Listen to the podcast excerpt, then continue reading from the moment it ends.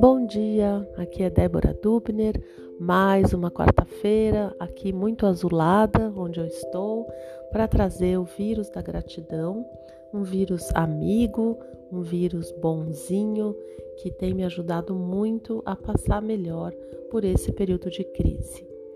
Eu tenho um livro sobre a prática da gratidão e um baralho também, e todos eles nascem então desse meu percurso de mais de 10 anos praticando a gratidão todos os dias.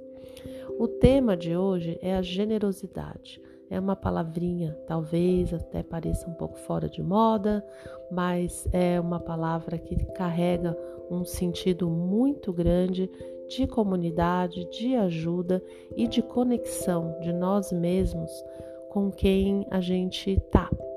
É, a generosidade também está muito ligada à prática da gratidão, porque quando nós nos sentimos gratos, por qualquer motivo, e pode ser o mais simples de todos, como por exemplo receber um sorriso de uma filha, de um filho, é, a gente tem vontade de retribuir.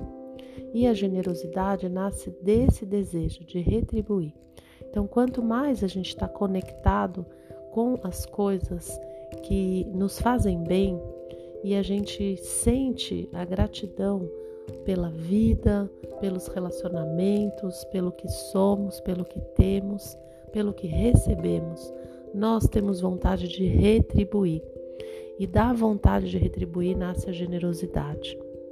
Então, para que a gente sinta ela cada vez mais dentro do nosso coração e para que a gente pratique, a gente precisa estar acordado, com a alma acordada, porque muitas vezes a gente fica anestesiado. A gente só olha o que falta, só olha o que não tem e a gente fica achando uma coisa muito estranha. A gente acha que a gente não tem nada para dar. E isso não pode ser verdade nunca para ninguém, porque a gente sempre tem algo para oferecer. A generosidade, é, ela não vem só no formato de doar, por exemplo, dinheiro ou comprar de alguém que você quer ajudar, que você quer participar. Ela não envolve só o dinheiro, embora o dinheiro seja muito importante também, porque muitos de nós temos condições de ajudar financeiramente pessoas que nessa crise estão mais necessitadas. Então, essa é uma forma importante que nós podemos exercitar e praticar. Mas existem muitas outras.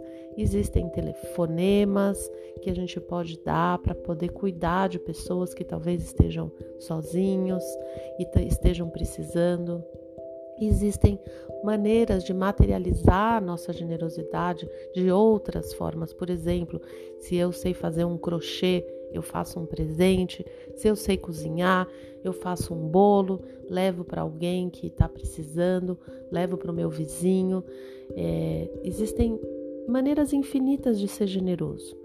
A gente tem talentos, cada um de nós tem talentos, tem possibilidades, e quando a gente exerce a generosidade e a gente, pela gratidão, pela vontade de ajudar, de retribuir alguém, isso nos preenche, isso parece que nós estamos dando, mas na verdade a gente mais recebe do que dá. Então, o meu convite hoje é para que você exerça a sua generosidade. Procure o que você tem para oferecer para alguém que você sinta que tem vontade de oferecer e coloque em prática. Você vai ver que isso vai te fazer muito bem.